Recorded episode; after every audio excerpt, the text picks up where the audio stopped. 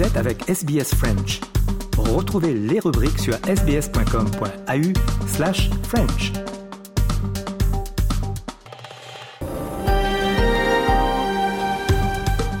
Madame, Monsieur, bonjour, bienvenue au programme de ce dimanche 12 mars. Avec vous, Jean-Noël Ducasse et au cours de cette émission, le journal Les Sports et comme chaque dimanche, le personnage de la semaine. Il est 13h, c'est l'heure du journal.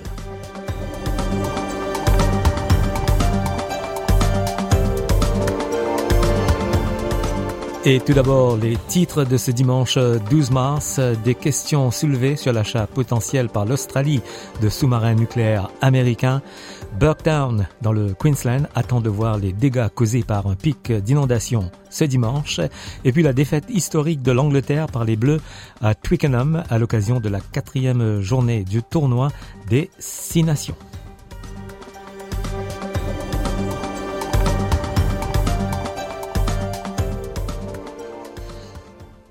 Les habitants de la ville de Burktown euh, du nord-est du Queensland attendent avec euh, impatience un pic d'inondation prévu ce dimanche. Quelques 45 habitants ont saisi leur chance d'évacuer Burktown hier samedi, mais d'autres ont choisi de rester malgré les avertissements. Burktown fait face à la pire inondation de son histoire. La rivière Albert, euh, dépassant le record de 6,7 mètres établi en 2011. La plupart de ceux qui ont fui hier ont été transportés par hélicoptère jusqu'à Dumaji, à proximité, puis à plus de 300 km au sud jusqu'à Mount Isa. La ville et les zones environnantes étaient déjà inondées avec des propriétés, des routes et des infrastructures inondées. Après sa visite en Inde, le Premier ministre australien Anthony Albanese doit arriver aux États-Unis ce dimanche pour une réunion trilatérale avec ses homologues britanniques et américains sur le pacte de défense AUKUS. Le président américain Joe Biden devrait accueillir Anthony Albanese ainsi que le premier ministre britannique Rishi Sunak à San Diego qui abrite la flotte américaine du Pacifique. Les trois dirigeants feront une annonce majeure demain lundi décrivant de nouveaux détails de l'accord AUKUS. Anthony Albanese a déclaré que l'accord va se concentrer sur la garantie d'emploi et de fabrication locaux à Adélaïde et en Australie occidentale, les grands bénéficiaires de ce projet. Il a également révélé que les contribuables peuvent s'attendre à une augmentation des dépenses de défense pour le projet qui devrait être le plus grand projet de défense jamais réalisé en Australie. This agreement is about the future. It's about making sure that we invest uh, in our security but also that we invest in our relationships. And that is my government's attitude towards foreign affairs and diplomacy. We want a peaceful, secure world. But part of that is investing in our national defence, but also investing in our relationships. L'Australie méridionale devrait être le grand bénéficiaire de AUKUS qui devrait voir l'Australie acheter jusqu'à cinq sous-marins nucléaires américains de la classe Virginia.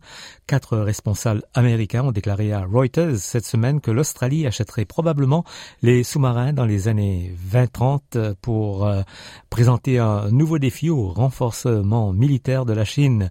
Le ministère chinois des Affaires étrangères a déclaré qu'il s'opposait fermement à l'arrangement de. Le membre du Congrès américain Joe Courtney a déclaré au programme ABC Insiders euh, ce matin que les sous-marins seront sous le contrôle total de l'Australie. I think that uh, everyone understands we need to train up uh, the Australian uh, sailors and officers in terms of nuclear um, propulsion, which is all we're talking about here, not nuclear weapons, and and that um, you know when the time comes for you know the deed, the title to be handed to um, the government of Australia of, of, a vessel, that again it's going to be totally um, with the full understanding that it's going to be under Australian control. La ministre australienne des Ressources, Madeleine King, a déclaré que l'approvisionnement de l'Australie en minéraux essentiels à l'Inde serait, sera un aspect clé de la réalisation de l'énorme potentiel des relations commerciales entre les deux nations. Un accord a été signé entre les deux pays lors de la visite du Premier ministre en Inde pour faire avancer les travaux de construction de chaînes d'approvisionnement pour les minéraux australiens utilisés dans les batteries de téléphone et de véhicules électriques. S'adressant sur Sky News, Madame King a déclaré que l'accord ne ferait que renforcer les liens commerciaux entre les deux pays. The thing I'm really focused on, along with uh, Minister Joshi, the, the minister here in India, is critical minerals. It's how we make the most of our natural endowment in Australia and work with like-minded partners. India is a vast, vibrant democracy, uh, part of the Quad uh, grouping, so uh, a natural fit when it comes to working together on the extraction and processing of critical minerals. L'Australie et l'Inde vont collaborer sur un accord de coproduction audiovisuelle destiné à apporter une tranche de Bollywood à Brisbane à la suite de cette tournée éclair du Premier ministre en Inde. Un groupe de protection des animaux se dit déçu par les appels de la coalition pour le rétablissement du commerce d'exportation de moutons vivants. The Australian Alliance for Animals affirme que la position de la coalition serait préjudiciable aux animaux et exporterait des emplois australiens à l'étranger. Le directeur, le Dr Jed Goodfellow, a déclaré que la position de l'opposition serait également rejetée de manière retentissante par la communauté australienne. Il déclare qu'un sondage commandé par la RSPCA en 2022 suggère que 78% des Australiens, dont 79% des Australiens de l'Ouest, soutiennent une suppression progressive des exportations de moutons vivants si les agriculteurs sont aidés dans le processus. Ailleurs dans le monde, les Français étaient appelés hier à manifester pour une septième journée contre la réforme des retraites. Il y a eu un net recul de la mobilisation selon le ministère de l'Intérieur. Précision Raphaël Rennes pour RFI.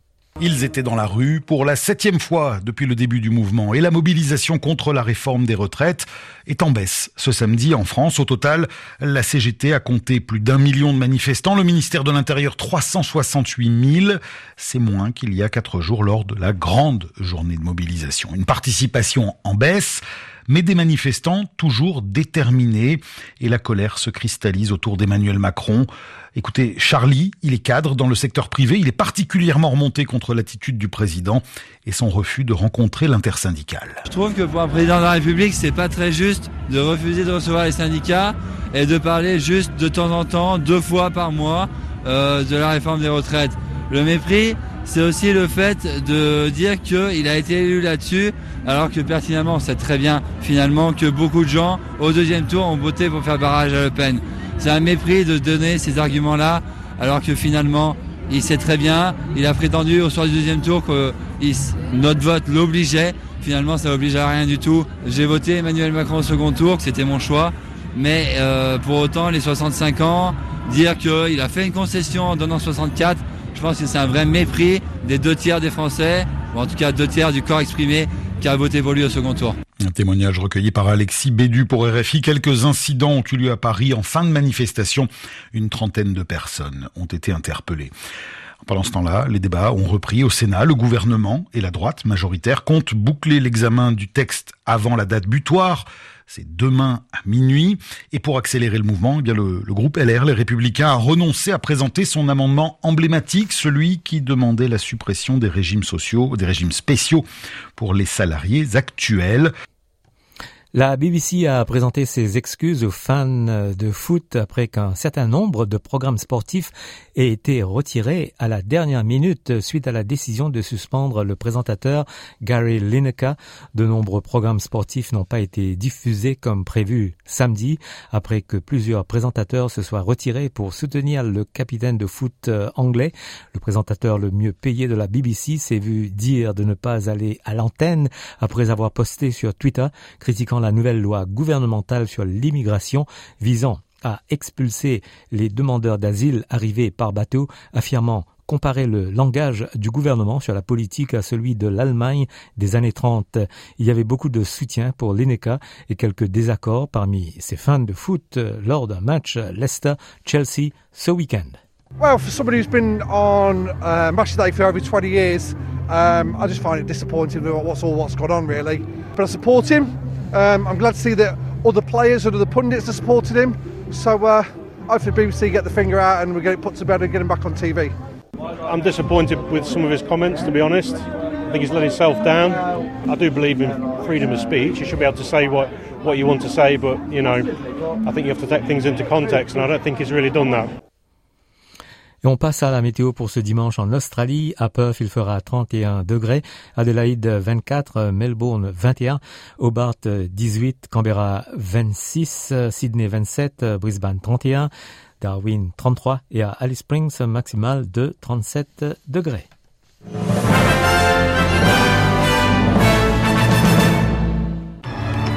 Un rappel des titres du jour, des questions soulevées sur l'achat potentiel par l'Australie de sous-marins nucléaires américains.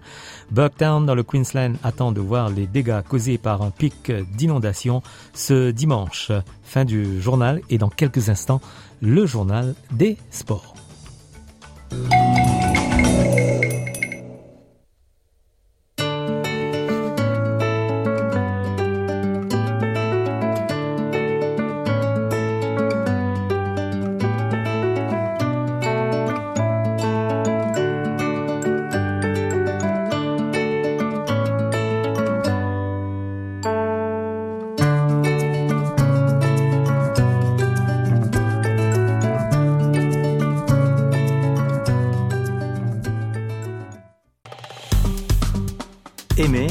Partagez, commentez. Suivez-nous sur facebook.com slash sbsfrench.